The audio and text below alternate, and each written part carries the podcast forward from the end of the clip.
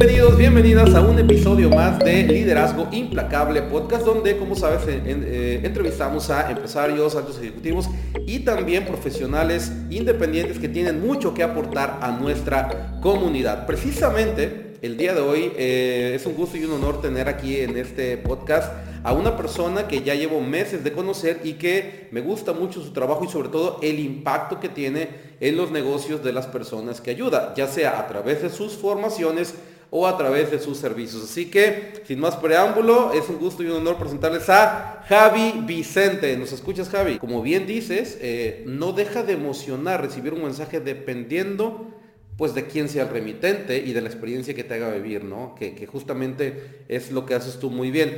Eh, ya, ya en la parte del copywriting, ese giro que diste, digamos que en qué momento ya se convirtió en tu principal fuente de ingreso, en la parte del, copywriting o, escritura persuasiva.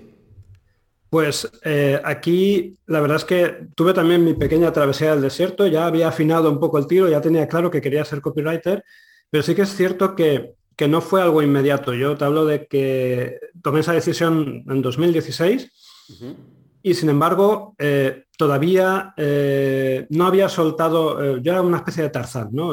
no suelta una liana hasta que se agarra la siguiente y yo todavía tenía cogida la liana de la ingeniería informática, la ingeniería de software. Entonces todavía tenía algún cliente freelance al que, al que le hacía alguna web o algún, alguna gestión y no me atrevía a dar el, paso del todo porque no me sentía seguro.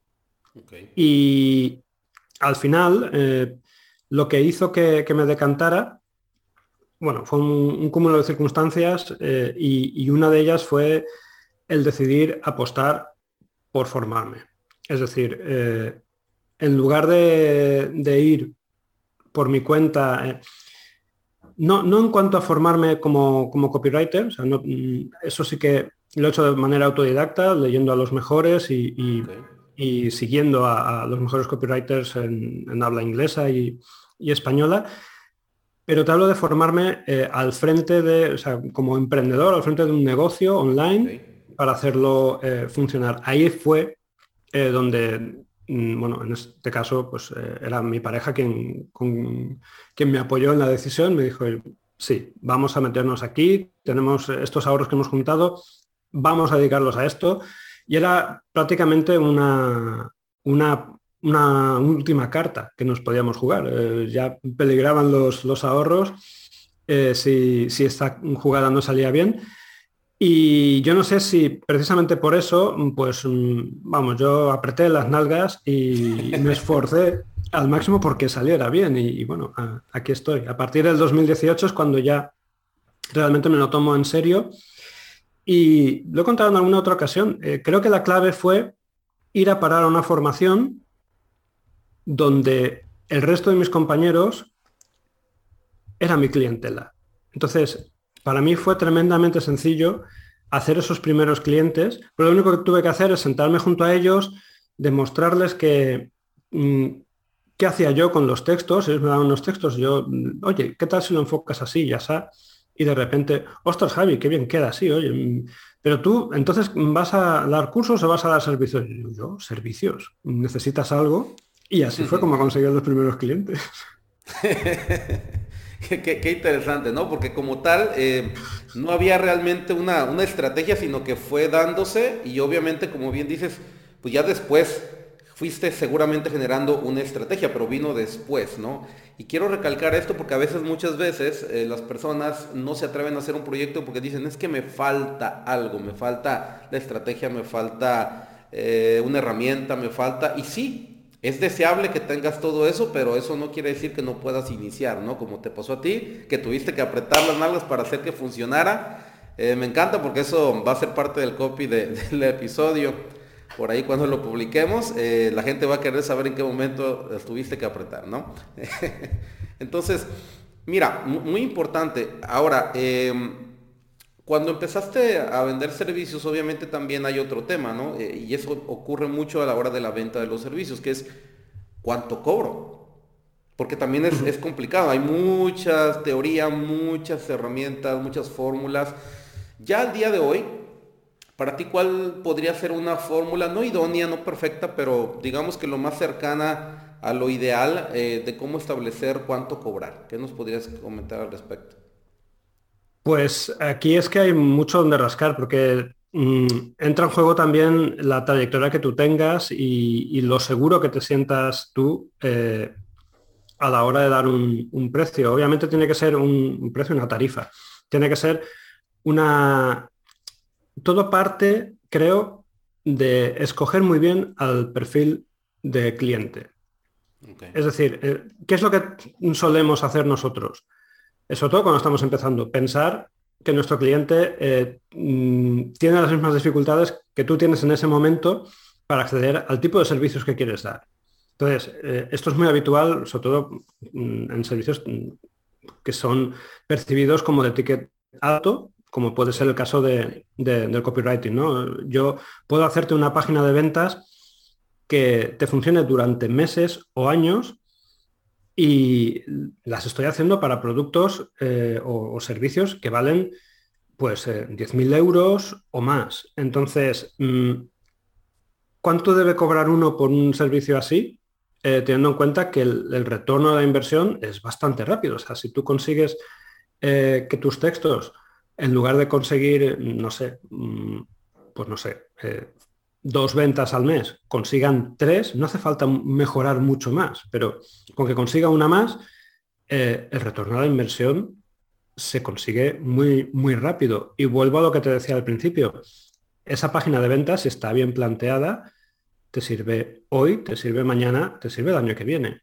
A no ser que cambies radicalmente aquello que estés vendiendo, eh, lo que cuenta y cómo lo cuenta esa página funciona durante muchos meses y muchos años. Cuando entiendes esto, cuando lo interiorizas, eres tú el primero que empieza a poner en valor eh, aquello que estás ofreciendo. Porque de entrada eh, puedes pensar, es que pedir 6.000 euros por una página de ventas o, o 7.000 euros por una página de ventas, es que esto puede echar para atrás. Ojo, va a echar para atrás al que no se lo pueda permitir, al que haga cuentas y diga, bueno, yo es que vendo un producto de, yo qué sé, de, de 100 dólares y cuántas ventas tengo que hacer para recuperar mínimamente la inversión y tengo una lista pequeñita de, de, de 2.000 personas. Claro, con esas condiciones, pues probablemente no puedas acceder a ese servicio. Entonces, por eso insisto en que la clave está en pensar en a quién le vas a ofrecer ese servicio. Alguien que ya tenga una lista importante, alguien que tenga un servicio eh, en donde pueda haber fácilmente un retorno de la inversión. Cuando tienes eso claro, es más fácil definir tu precio y no sentirte mal por cobrar lo que, lo que merece tu trabajo. Excelente. Y, sobre todo, eh, un, tema muy importante que comentas es el hecho de tener muy claro digamos que dónde estaría la mejora, ¿no? Para que de alguna manera ese beneficio se tangibilice por parte del cliente. Oye, yo estoy pasando o pasaría, porque pues no se le puede garantizar ya que no sabemos, ¿verdad? Pero pasaría de X resultado a probablemente este, X, este Y resultado y ya eso justificaría perfectamente el servicio como tal. Y otra cosa muy importante que comentas y que me gustaría resaltarlo es que no estamos entregando solamente un trabajo si no estamos entregando un activo, que ahí está la parte importante, ¿no? Una carta de ventas es un activo, una secuencia como tal de emails es un activo, una página de captación donde filtras qué personas quieres que lleguen a tu mundo, a tu base de datos, es un activo. Por ejemplo, en mi caso, que ayudo a, ayudo a las empresas a instalar su propio sistema de liderazgo para que no importa eh, si 20 años después siguen contratando personas líderes, siempre van a usar su sistema. Es un activo. Y, como bien comentas, no estoy cobrando por el tiempo en el que me toma dejarlo listo, sino es cuánto jugo le vas a sacar por el resto de los años que tú sigas entrenando a tu equipo de trabajo, por ejemplo, ¿no? Eh, y eso es una medida que normalmente casi nadie contempla, pero ese es, la, ese es el justo valor de lo, de lo que tú entregas. Perfecto. Muy bien. Ahora, eh, además de servicios, pues tú también ya has entrado al mundo de la formación y que por cierto lo, haces muy bien, es, muy digerible, muy aterrizable eh, el, cómo enseñas. ¿En qué momento se dio esta, esta parte donde además de los servicios, pues ya entraste a la parte formativa? Pues eh, aquí pasó algo parecido, otra apertura de nalgas, pero esta vez en forma de paternidad.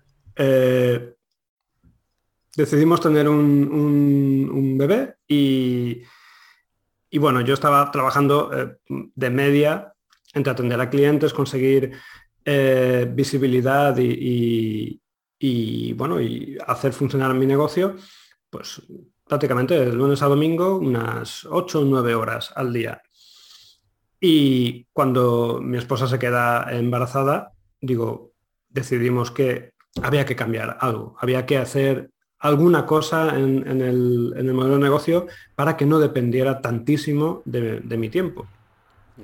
Y ahí es cuando me empecé a plantear seriamente sacar formaciones. Eh, ahí ya llevaba dos años eh, con, notable éxito, pues atendiendo a, clientes de, distintos perfiles y me sentía ya seguro y capacitado para, para enseñar lo que estaba aprendiendo. Y, fue ahí cuando di el salto. Eh, ahora mismo prácticamente la mitad de la facturación me llega por, por eh, servicios, que he reducido considerablemente el número de horas que, que dedico a ello y, la otra mitad de, las, eh, de, los ingresos llegan a través de, las distintas formaciones que doy. Ok. ¿En qué momento fue eso? ¿En qué, año? Pues esto ocurrió, a ver, pues mi querido acaba de cumplir dos años, eh, los cumplió el, 14 de febrero, o sea que hace dos años. hace dos años, en 2020 entonces. Sí. Perfecto, muy bien. Eh, recuerdo, porque he, consumido también tus formaciones, eh, ¿En qué momento dentro de esa parte formativa eh, iniciaste con el modelo recurrente, ¿no? donde era una formación constante? ¿O fue de inicio? ¿Fue después? ¿En qué momento ocurrió? Pues me planteé desde el principio tener una, un, producto que fuera recurrente. En este caso, como tú bien has dicho, era una membresía. Digo era porque la ha cerrado este mes vendrán otras cosas, pero ahora mismo está, está cerrada, ha durado una aventura de, 20 meses. Y luego si quieres te comento un poquito más los motivos si lo consideras relevante. Pero básicamente eh, tuve claro desde el principio que quería hacer algo que, me, mm, me, permitiera eh, tener una cierta predictibilidad, saber que el mes que viene pues eh, iba a entrar una cantidad, aunque fuera más o menos flotante, ¿no? aunque hubiera gente que se diera de baja eh, de un mes para otro, pero que también había una forma de conseguir nuevas altas. Y, una de las mejores formas para hacer eso, no es la única, pero es una de las, más efectivas, es montar una, membresía. Entonces, era algo que, tenía claro desde, desde el primer instante. De hecho, fue la primera formación. A partir de ahí Luego ya dije, decidí sacar formaciones que podía vender eh, sueltas o que había eh, medio escrito, que tenía por ahí un poco eh, montadas de, la época anterior y, que rescaté de alguna forma, pero la principal fuente de, de formación siempre ha sido la membresía. Y de hecho tienes una formación donde hablas de ese, de ese modelo, eh, incluso que como una farmacia, contrario a lo que se podría pensar, ¿no? Eh, lo, aplicó con mucho éxito y ahí se rompe el mito y la creencia de que solamente en servicios se puede tener un modelo de suscripción. Básicamente, para aquellos que no, eh, una, pregunta, aunque la membresía está cerrada, este tipo de formación sí la pueden adquirir, las formaciones que se fueron dando la membresía. Esto es una cosa que, voy a seguir haciendo, es decir, eh, eh, como te he dicho, hay 20, 20 membres, eh, perdón, membresías, hay 20 formaciones y no tiene sentido vender las 20, pero sí que tiene sentido en momentos puntuales rescatar alguna de ellas y, promocionarla de nuevo, porque sí que tienen cabida. Esta que me comentas en, particular habla de, de mi modelo de negocio y no está centrado únicamente en la membresía, sino en cómo utilizar eh, básicamente como única herramienta de, marketing el correo diario para promocionar varias de las cosas que tengas en, cartera. Eh, en mi caso, yo siempre recomiendo eso, tener una formación que te dé ingresos, una formación, un producto que te dé ingresos recurrentes puede ser una suscripción, no hace falta que sea una membresía. En el caso de la farmacia lo planteaba como algo más de suscripción, ¿no? Pues una,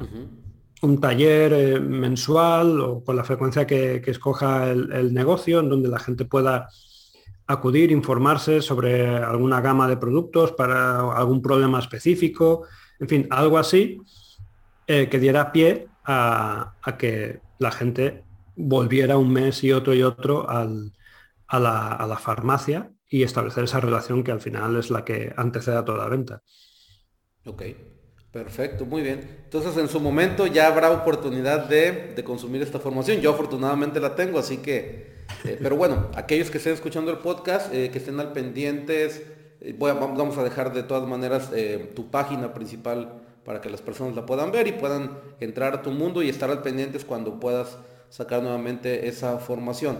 Ahora vamos a, la, membresía que, que recientemente cerraste precisamente un modelo exitoso, un modelo que incluso derivado de la misma membresía, pues también tenías eh, clientes de servicios donde no tenías realmente que estarlos convenciendo porque pues ya, ya estaban alineados, ya tenían afinidad con tu manera de enseñar y básicamente pues querían delegar en ti alguna, alguna parte de su, de su proceso comercial, ya sea página de captación, eh, eh, secuencia de emails o página de venta.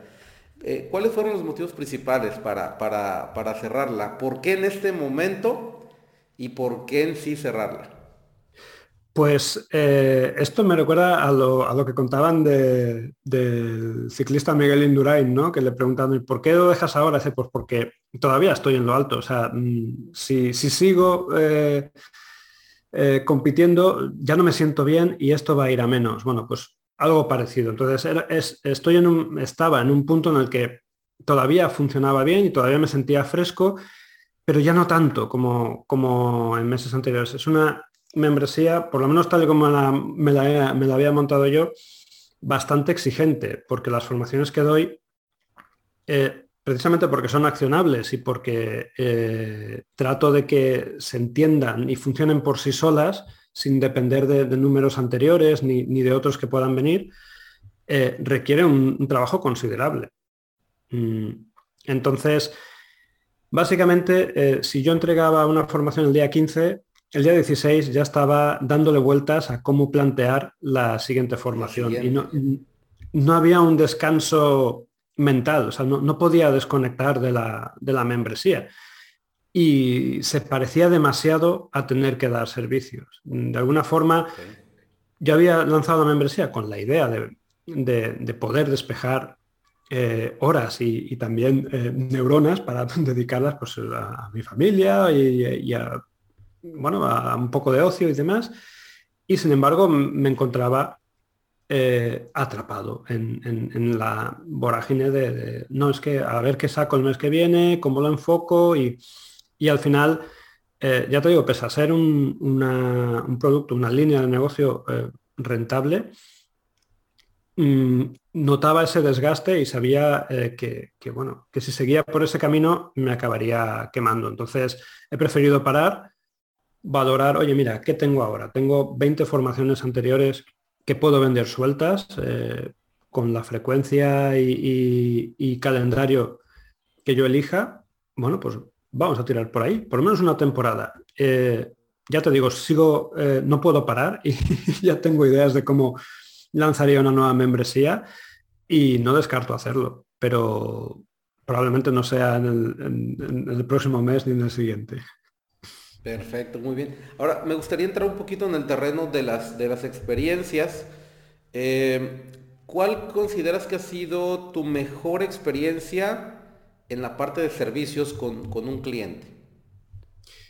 Eh, con experiencia te refieres a, a, qué exactamente? al resultado o al mismo trato con algún cliente, cómo se ha dado esa situación, etcétera.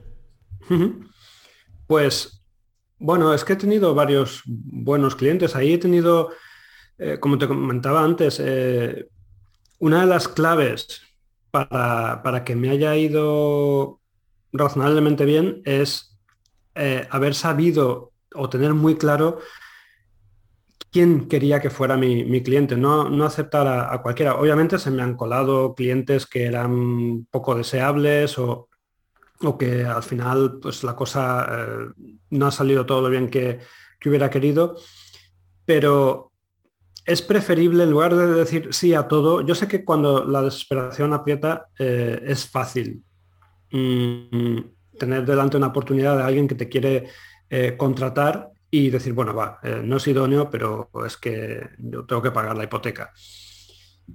Pero a veces bueno, acepta ese, pero ya no aceptes más. O sea, eh, sigue, sigue con tu estándar de calidad porque al final, si te va a llegar uno que sí que se adecua, eh, te, va a ir, te va a ir mucho mejor. Y, yo lo he podido comprobar. Tengo, eh, mm, digamos que como tengo la formación esta o, de, base de, de la informática aplicada a la medicina, pues de alguna forma atraigo a, cirujanos. Eh, de hecho, tengo una web eh, nicho que se llama Copy Médico y bueno, por ahí me llegan eh, pues, gente variada del sector de la salud, pero mi foco siempre ha sido, como te he dicho antes, en gente que tenga un servicio de ticket alto.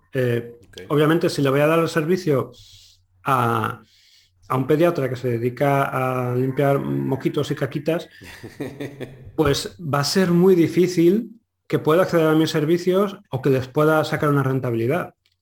Pero si es un cirujano, no sé, un, traumatólogo o un oftalmólogo que, que, opere, eh, que haga alguna operación compleja, eh, es más fácil eh, ayudarle. A poco que hagas bien tu trabajo y que consigas que los textos sean mínimamente persuasivos y, que destaquen, que es muy fácil porque todo el mundo está diciendo absolutamente lo mismo, eh, te puede ir muy bien. Y aquí te he puesto un par de ejemplos de, clientes. Un, oftalmólogo que el trabajo que hace me, parece muy, muy curioso.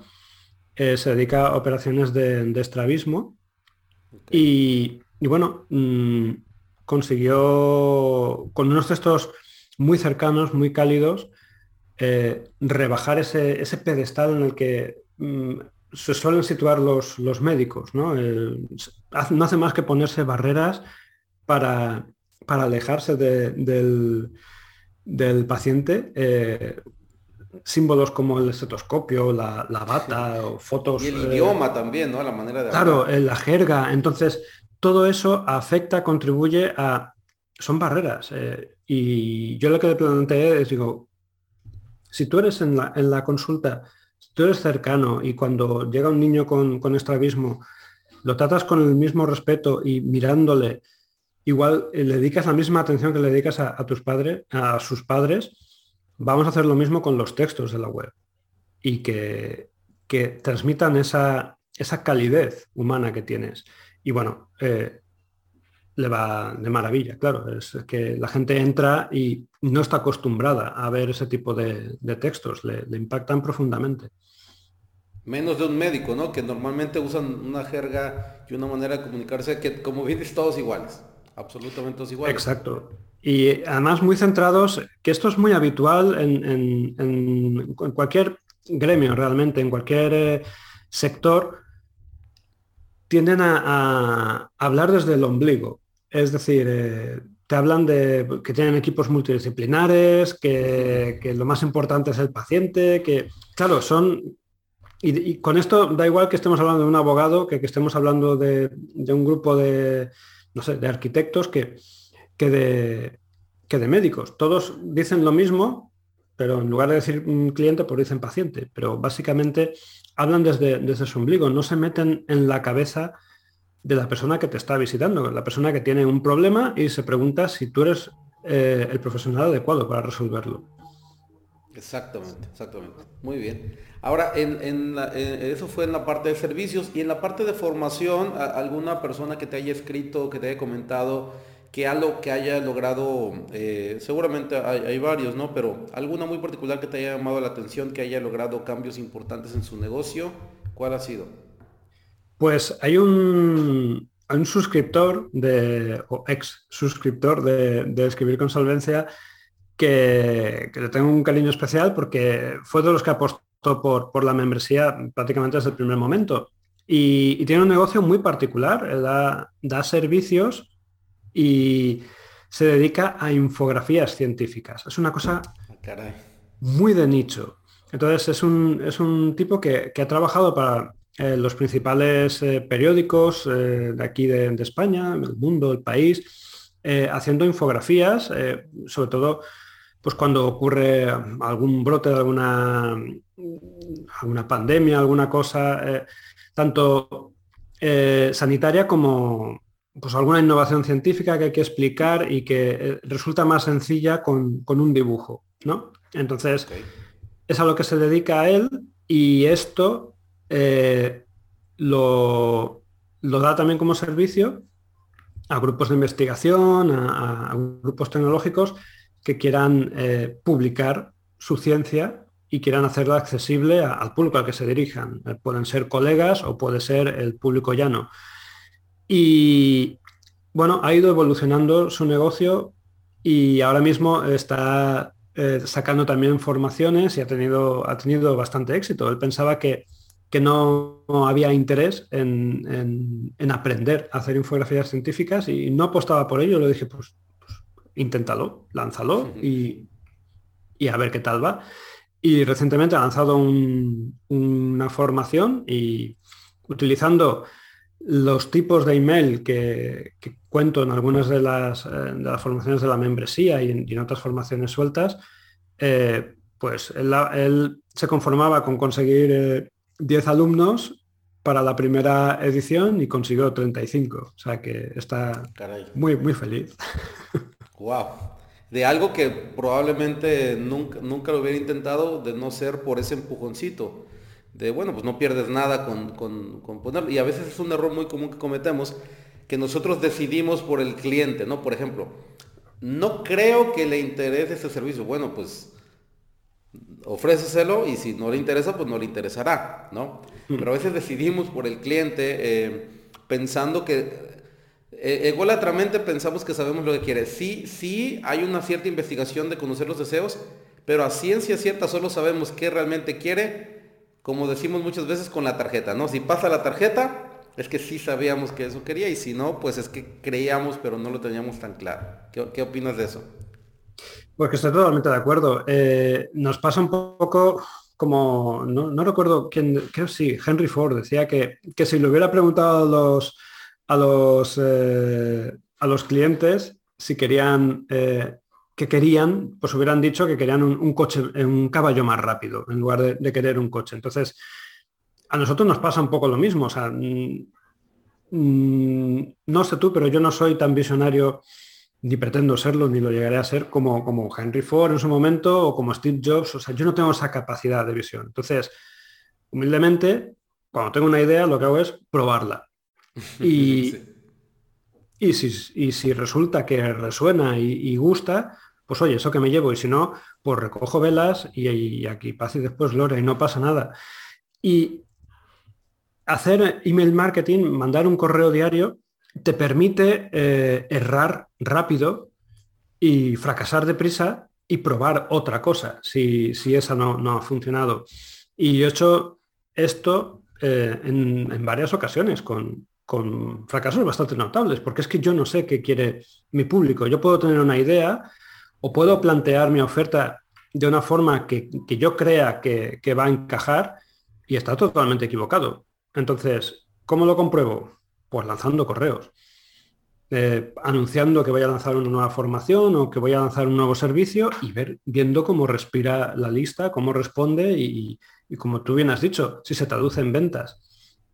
Que hay ventas y, la gente tiene interés, pues estupendo, ya eh, hemos dado con algo bueno. Que no, pues no pasa nada, porque estos lanzamientos, y esto es algo que, sí que recomiendo, sobre todo cuando, eh, cuando son formaciones, se tienen que hacer en plan semilla, sin haber hecho toda la formación. Puedes tener planificado cuáles son los contenidos, el índice y qué quieres abordar en cada uno de ellos, pero no te metas a hacer el curso de tu vida, la formación de tu vida, sin que esté validado por ventas. No hagas eso. Totalmente de acuerdo, porque te puedes llevar la mayor frustración de, de tu vida, ¿no? Es, y, tiene mucho sentido en, la filosofía de no trabajar gratis, de alguna manera, porque eh, si nadie te compró, pues ¿para qué, para qué tantas horas grabando un entrenamiento, eh, etcétera, ¿no? Em, fíjate que esta filosofía de prevender para algunos giros, eh, para algunos giros suena como algo eh, imposible de hacerse. Por ejemplo, incluso en los giros industriales, que son un poquito más técnicos, te dicen, es que aquí siempre, siempre nuestro giro se paga después. sin embargo, ese siempre, pues tú y yo sabemos y, se ha comprobado que es relativo, porque algunos algunos no, no, tienen esas condiciones, algunos sí les pagan antes. Eh, ¿Qué nos puedes platicar de eso? ¿Qué puede hacer que en un giro específico algunas personas eh, se conformen con lo que siempre se hace y siempre cobren hasta después, versus alguien que sabe presentarse de manera efectiva y que pone sus condiciones?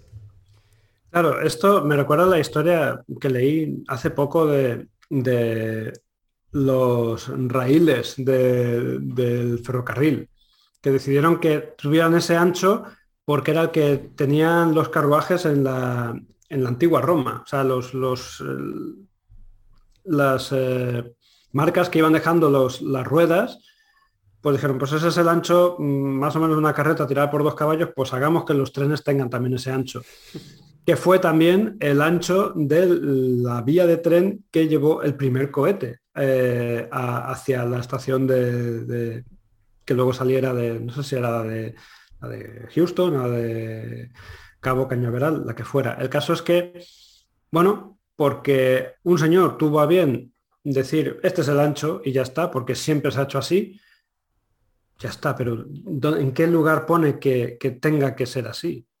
no lo pone en ningún sitio. Entonces, que en tu sector se haga eh, habitualmente así, mm, no significa que sea la única forma de hacerlo, ni mucho menos. Eh, esto me recuerda también una conversación que tuve una vez con, con una dentista que decía, eh, mm, no sé qué, hablando de, las, de las caries, ¿no? Digo, pero es, eso es lo normal. No, no es lo normal. Es común, pero no es normal. Tener caries no es normal, es una enfermedad.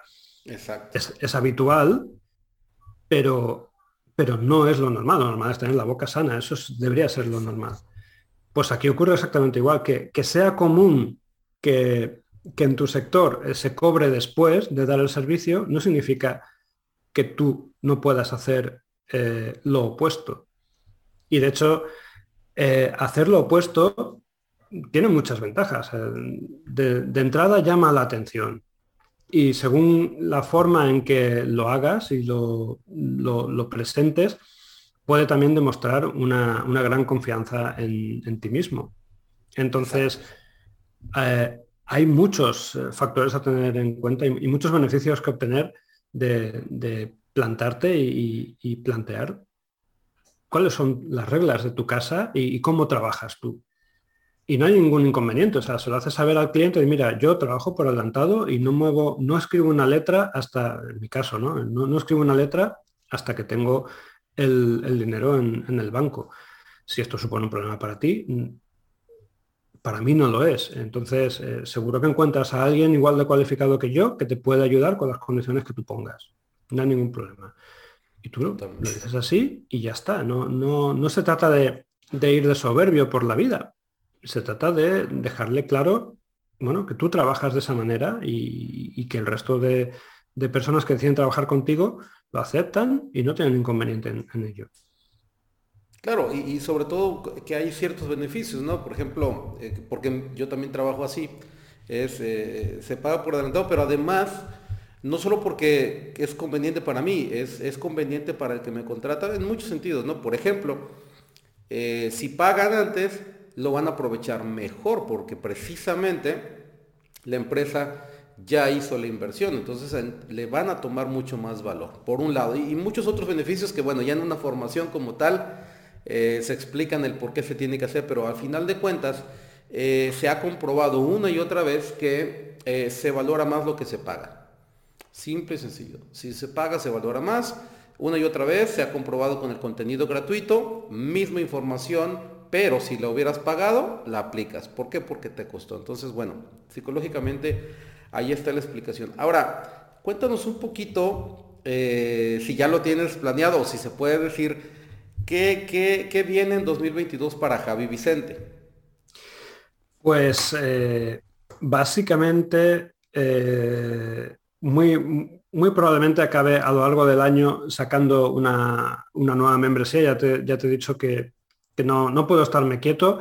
Sí que quiero eh, rebajar el nivel de exigencia, que eso no significa rebajar la calidad, porque, y esto no tengo inconveniente en, compartirlo contigo, eh, una de las claves eh, que creo que, no he abordado bien en, en la membresía es eh, el efecto empacho de valor.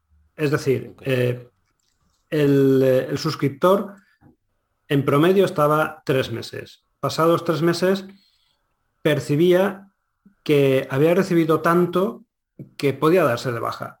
Y oye, yo ya lo tengo bien. Creo que con lo que me ha dado en estos tres últimos meses, tengo bastante para ir implementando durante meses o incluso años. Entonces, ese empacho de valor es como, no sé, es algo que, que, hay que evitar de alguna forma. hay, que eh, dar una, un, pues un aperitivo, no un aperitivo, no hay que dejar con, no hay que saciar a la persona, hay que dejarla con hambre de más, que quiera volver y que la próxima vez que vuelva eh, no se empache, porque si se empacha, eh, pues ya va a querer parar durante una temporada. Entonces, muy probablemente si, si sigo dándole vueltas, que estoy afinando cómo, cómo va a ser el formato de, esta nueva membresía, va a ser mucho más eh, digerible, mucho más accionable y con la premisa de que menos es más. Eso eh, lo tengo muy claro. No sé cuándo sucederá, sucederá a lo largo del año. Y, bueno, también tengo previsto lanzar un, un evento con, gente muy, muy, muy, muy top en el uso del, email marketing. Y, bueno, eso es eh, también top secret, te lo dejo así como, como primicia, pero ocurrirá en los, los próximos meses. Perfecto. Y en tu experiencia, eh, obviamente, se puede aplicar a todo, pero ¿qué sectores tienden, tienden a sacarle un mayor provecho al email marketing, que como conocemos es el único marketing donde tú tienes mayor control de la comunicación con tus clientes, a excepción de las redes sociales, donde por muchos seguidores que tengas, en cualquier momento te pueden quitar una cuenta, ¿no? ¿Qué sectores has visto que le están sacando mayor jugo hoy en día? Pues yo no sé si es porque es el, eh, el, medio que más atraigo de, o, el, sector que más atraigo de forma eh, orgánica o natural o como quieras llamarlo, pero es el del emprendimiento online. O sea, yo sí que veo que eh, la gente que, que, se dedica a, que tiene un negocio online, ha encontrado en el email marketing una, un gran aliado. Mm, por lo que comentabas antes, es que aparte de, ser uno de los más efectivos, es que hay pocas cosas más baratas que escribir un mail y darle a enviar. Pocas, pocas, muy poquitas cosas. Y, bueno, a poco que te curres eh, una página de captación decente y tengas claro a quién te quieres dirigir y, qué le quieres ofrecer, pues eh, mandar el correo diario o con la frecuencia que tú escojas. No hace falta que sea todos los días, a lo mejor todos los días es un poco extremo para muchos, pero sí por lo menos no quedarte en el, en el correo semanal, ¿no? Aumentar un pelín la frecuencia y, ya te digo, eh, el sector de los, eh, de los emprendedores online es uno de los que más lo utiliza. Y luego de la parte sanitaria, eh, me ha sorprendido gratamente los fisios. O sea, dentro del sector sanitario, los, fisioterapeutas están encontrando en, la herramienta de email marketing una, una forma de, diferenciarse y de desmarcarse del resto de la competencia. Entonces, es interesante porque claro, el, trabajo del fisio es muy manual, muy visual, se presta mucho a vídeos de YouTube en donde te explico cómo resolver tal o cual problema. Y han visto en, la herramienta de marketing, bueno, cómo te puede contar eh, lo mismo, pero con palabras. Y, hay, hay ejemplos muy, muy curiosos y muy interesantes. Me hace recordar algo, eh, porque obviamente el video pues ayuda y es una muy buena manera de comunicarse, sin embargo, eh, se, ha menospreciado un poquito el poder de un texto, porque la ventaja de un texto, y eso yo lo fui experimentando en el último momento, te permite imaginar, y la ventaja de que te permite imaginar es que eh, tú te puedes meter en la escena. A diferencia del video donde estás viendo ya literalmente una escena, con el texto tú te imaginas tu propia escena involucrado en la misma. Entonces, eh, eh, aparentemente es, es, increíble cómo el texto puede llegar a ser más potente que un video por esa parte, ¿no? Cómo te permite a ti involucrarte, ya que cada quien que lo lee se imagina a sí mismo en esa escena o se imagina la, escena como tal de la manera que se lo imaginen, porque cada quien tiene diferentes ángulos, ¿no? Y, por eso es que últimamente pues también me he estado preparando y entrenando en esta, en esta parte de la importancia de comunicarse con texto, que obviamente pues te sirve para comunicarte de manera hablada, ¿no? Eh, si, aprendes a, comunicarte pues con texto, también hablas diferente, te comunicas diferente, que esa es otra ventaja añadida. Em, si tuvieras que darle un consejo, Javi, o una recomendación a una persona que está decidiendo emprender, que ya decidió que va a emprender, todavía, todavía no da el paso, pero ya decidió que lo va a hacer, ya, ya es algo inminente, ¿qué recomendaciones le darías? Tres recomendaciones principales para que su camino al éxito pues, sea un poquito menos doloroso, ¿no? que no pase por los desiertos como tú nos comentaste. Pues eh, la primera eh, sería que tuviera bien claro dónde, dónde están sus clientes y, que vaya por ellos. Eh, eh, vuelvo al caso que te conté. Yo me metí en una formación que era presencial y donde me sirvieron en bandeja a mis primeros clientes. yo entré con la idea de sacar una formación de copywriting y dije, bueno, toda esta gente quiere sacar cursos y necesita páginas de venta necesita secuencias de mail, necesita páginas de captación. ¿Qué tal si doy servicios a esta gente que está necesitada de esto? Entonces, eh, sea lo que sea lo que te dediques, eh, no vayas a eventos de aquello a lo que tú te dedicas. Ve a eventos eh, donde estén tus clientes. yo cometí el error también de, ir a eventos de, copywriters. ¿Qué hago yo ahí? O sea, ¿Quién me va a contratar? te va a comprar? Claro, que me va a comprar. A lo mejor si doy formación, sí. A lo mejor eh, ahora sería algo distinto, ¿no? Te das un poco a conocer y, a poco que, quieran eh, formarse contigo, pues puede tener sentido. Pero más allá de eso, si lo que das son servicios, ¿qué le vas a dar servicios? ¿A, tu colega? ¿Qué sentido tiene eso? Ninguno. Entonces, si tienes que ir a, un lugar que sea donde estén, eh, si tienes que invertir y, eso es algo que recomendaría. al final, siempre tienes que invertir algo, o tiempo o dinero. Si tienes dinero para, invertir en formación, búscate, ahora que, las cosas con la pandemia no sé si lo permiten, pero búscate algo en donde puedas acceder a ese, a ese público objetivo y date a conocer, eh, préstales un poquito de, de ayuda desinteresada, que vean, que visualicen que tú les puedes ayudar y cuando vean eso, eh, es muy fácil que te que salga de ellos el, decir, oye, mm, tú esto me lo puedes hacer, esto, eh, ¿cuánto cobraría si me hicieras esto? Y es así la forma más, más, eh, más directa de conseguir estos primeros clientes.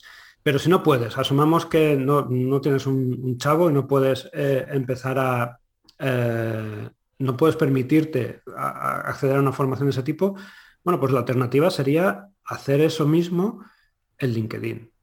Una cuenta en LinkedIn es donde muy probablemente si vas a dar servicios y van a ser servicios eh, a profesionales, es ahí donde van a estar. Eh, si no es ahí donde está tu público, bueno, pues allá donde esté. Mm.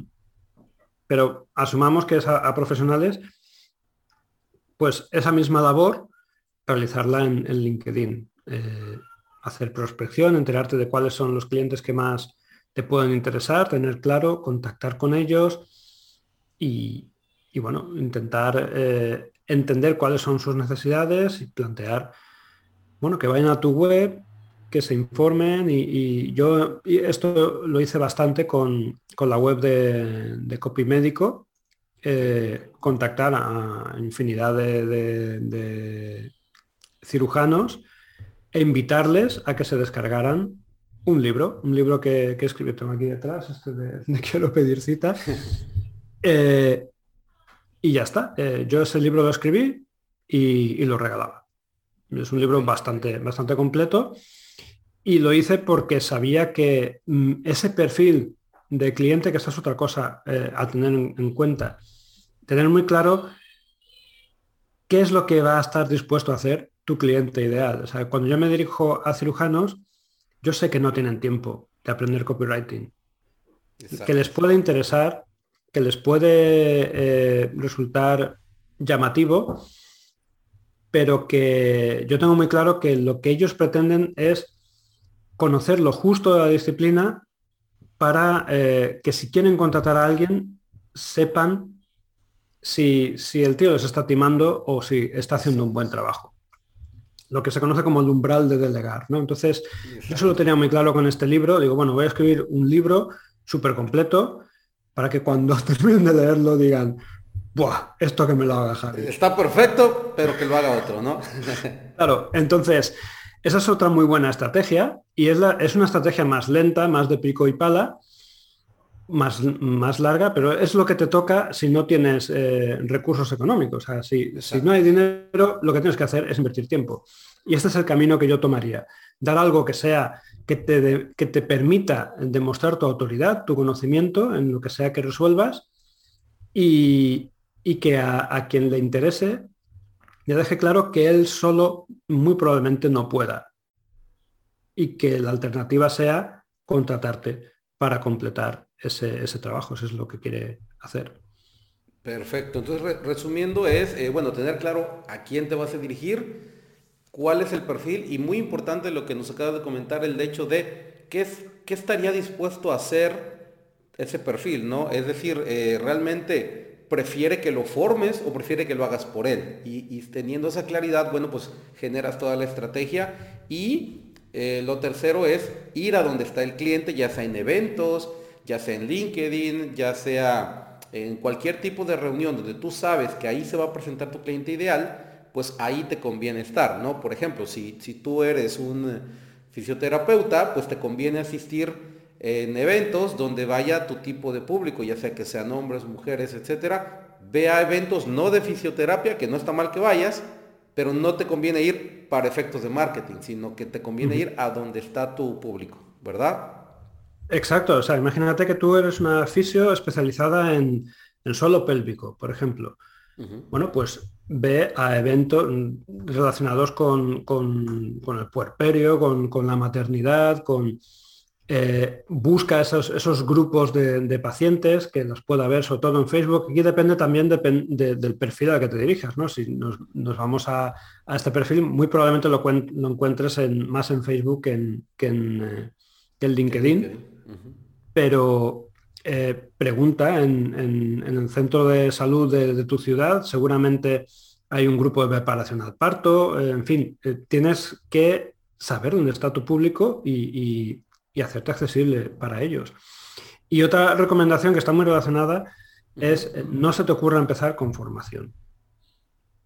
Empieza con servicios. O sea, si estás arrancando, servicios. Coge rodaje, estate uno o dos años hasta que te sientas cómodo, hasta que sientas que, que conoces lo suficiente, que te puedes defender con, con, con soltura y que te ves capaz de enseñar a otros lo que sabes hacer aunque sea solo una pequeña parte.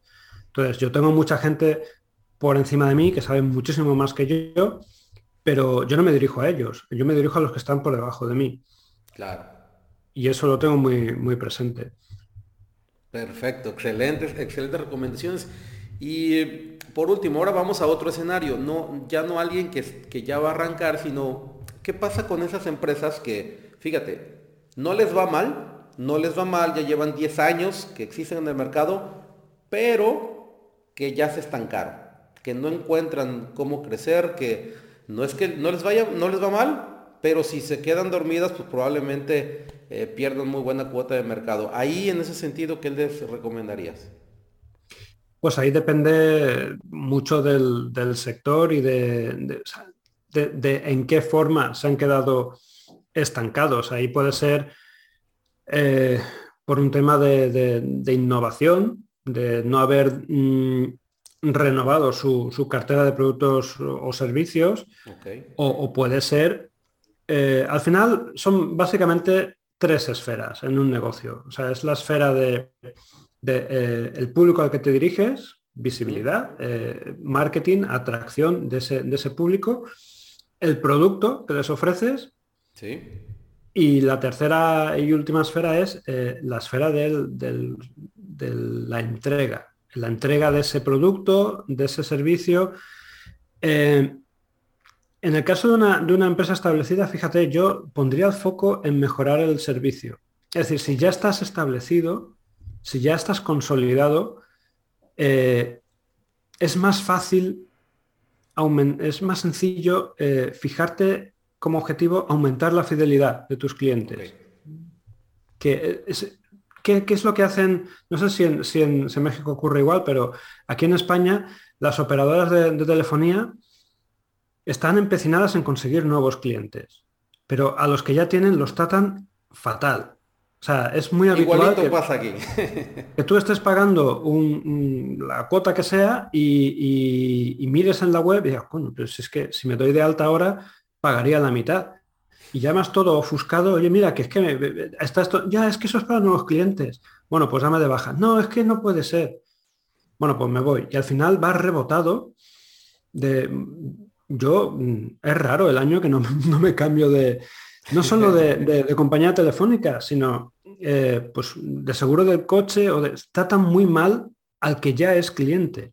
Y esa es la tontería más grande que puedes hacer con lo que cuesta conseguir un cliente nuevo con lo que cuesta convencer a un desconocido, a alguien que no confía en ti, en que lo haga y dé el paso y te dé su dinero. Es que eh, no, lo, queremos ver, pero una venta es, un acto de confianza.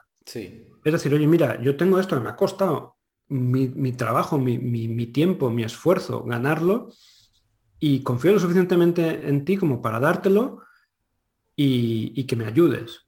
Eso es una venta. Entonces, conseguir esa primera venta es tremendamente difícil.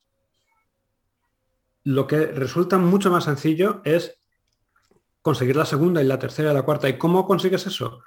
Centrándote en la entrega, dando el mejor servicio posible, haciendo que la experiencia de consumir tu producto sea agradable. Vuelvo a lo que comentaba antes de la membresía, lo del empacho de valor. Yo ahí cometí un error y aparte de desgastarme yo, desgastaba a, los miembros de, de la suscripción que aguantaban en promedio tres meses, es poquito. Entonces, yo he fallado ahí, he tomado nota de cuál es mi error y cuando saque la nueva membresía, si es que algún día la saco durante este año, pondré el foco ahí, en, que la experiencia, en que la entrega sea mucho más eh, eh, agradable y mucho que te invite. ¿Digerible podría ser? ¿Cómo? ¿Digerible podría ser? Digerible, exacto. O sea, que mm, evitar el empacho, darte una píldora con la que digas, ostras, con esto eh, me puedo poner ahora, en cuanto acabe de, consumir este contenido, me pongo y, ya lo tengo para cuando llegue el siguiente. Entonces, así, centrando el foco en, la entrega, en la atención al, cliente, se pueden hacer maravillas para aumentar la retención y la, fidelidad. Y solo haciendo eso, aumentando mm, la fidelidad del cliente un 5%, que es un porcentaje chiquitito, puede aumentar tu facturación. Una barbaridad, es que puede aumentar, mm, estamos hablando de porcentajes muy locos, de un 20, un 25%. Entonces, si estás ya establecido, consolidado y te notas eh, un poco estancado, pon el foco en la entrega, sin lugar a dudas. Totalmente. De hecho, me hiciste recordar con el tema de la entregabilidad. Eh, en algún momento eh, hace como cuatro años, más o menos tres, cuatro años, yo mandaba un audio que le llamábamos el audio implacable y duraba un minuto y medio, dos minutos promedio. Y a veces uno podría pensar, oye, pues un audio tan corto, pues qué valor podría tener. Bueno, pues es que hay gente que todavía sigue teniendo tarea con cada uno de esos audios, porque ese solo audio ya te da algo accionable que si lo implementas, pues, es más, puedes tener toda una semana para implementarlo de ese audio de dos minutos. Entonces a veces creemos que tenemos que, hacer más largo algo que no tiene por qué serlo, o hacer más grueso algo que no tiene por qué, y es al contrario, ¿no? Eh, entre más simple, más fácil, es más efectivo. De hecho, por ahí se dice que Albert Einstein catalogó los cinco niveles de inteligencia. Pues mira, no sé si, si es verdad o si sí lo dijo Einstein, porque ya ves que luego se dicen cosas y no lo podemos comprobar, pero él dice que está el nivel eh, listo como primer nivel, el segundo nivel inteligente, el tercer nivel eh, brillante, el cuarto nivel genio, que es aquellas personas que, que, son únicas en lo que hacen y que nadie lo hace como ellos, y el, el, el quinto nivel, el más importante, es el simple. Ese es el quinto nivel de inteligencia, el que logra hacer las cosas de la manera más simple posible. Y entonces eh, también, yo también en su momento cometí ese error, eh, pero el error no fue que, que, no, que no logré entregar algo digerible, el error fue que no lo cobraba. Entonces, digo, cada quien comete los diferentes errores en su, en su camino. Eh, como bien dices, estamos también nosotros por generar una nueva membresía eh, bueno, una membresía como tal, porque en su momento era algo de un valor agregado que dábamos a los clientes. Sin embargo, me di cuenta del valor que tiene porque hoy todavía hay personas que me mandan testimonios de lo que han aplicado de aquellos audios, ¿no? Entonces, bueno, eh, es, es, importante aprender la lección con humildad, como nos compartiste, aprendiste que era lo que había que mejorar, en su momento nosotros también hicimos lo mismo, y bueno, totalmente de acuerdo contigo, las empresas ya consolidadas eh, deben centrarse en el cliente, en el que ya tienen, en el que ya confió. Si ya llevan mínimo 10 años, quiere decir que hay clientes, como bien dices, han confiado mínimo 10 años en ellos. Entonces, eh, bueno, para ir cerrando, Javi, porque se nos fue muy rápido el tiempo, prácticamente como, como agua, eh, ¿qué mensaje final le darías a todas las personas que estén escuchando este podcast con respecto a la importancia de saber comunicar correctamente pues, las ventajas de sus productos y servicios? Pues eh, yo invitaría a la gente a que, a que probara algo que, es poco intuitivo, que contra eh, lo que pueda parecer es tremendamente sencillo y, funciona muy, muy, muy, muy bien. Y es eh, algo tan sencillo como, como mandar correos. no te hablo de mandar folletos de, supermercado con, ofertas, promociones. Eso no es, no es el el email copywriting que, yo enseño a hacer, sino que es, bueno, pues a través de, pequeñas historias, de, anécdotas, de algo interesante, relevante, eh, inspirador, cada día puede ser una cosa distinta, eh, dar la oportunidad a la otra persona de que te pueda comprar. Cuando sabes hacer esto, bueno, pues lo que haces es aumentar enormemente las, eh, posibilidades de, que, de, que, te compren y por tanto las, eh, las ventas. Y, que no, no, lo desdeñen, independientemente del sector en el, que, en el que estén, en lugar de lo que decíamos antes, no, es que en mi sector esto no funcionaría.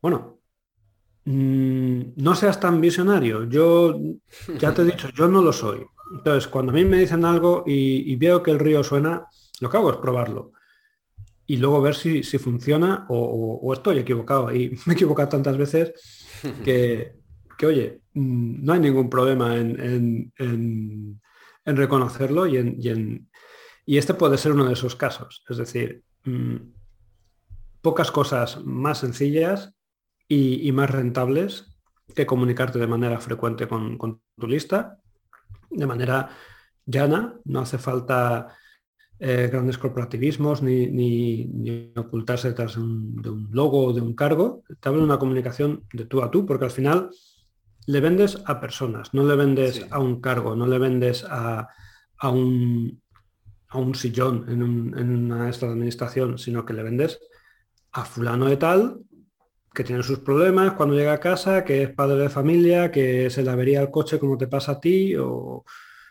o yo qué sé, o se enfada cuando pierde su equipo. En fin, eh, son cosas muy humanas. Al final, eh, todos eh, vendemos a otros humanos, hasta donde yo sé, y se trata de saber comunicarte con ellos de manera que conectes, te conozcan, acaben confiando en ti y te acaben comprando. Excelente, excelente Javi, perfecto.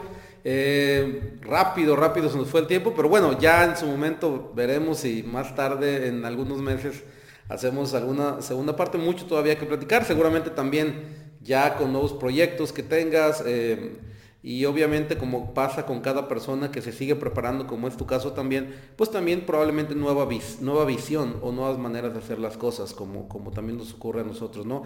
Pues muchas gracias Javi por estar aquí en el Liderazgo Implacable Podcast. Eh, pendientes todas las personas que eh, cuando se publique este episodio porque espero que cuando lo escuchen estén tomando nota para que lo apliquen inmediatamente en su negocio y sigan a Javi si quieren aprender a comunicar de manera efectiva los beneficios de sus productos y servicios. Nos vemos en un próximo episodio. Gracias Javi, gracias a todos. Gracias a ti, un placer. Hasta luego.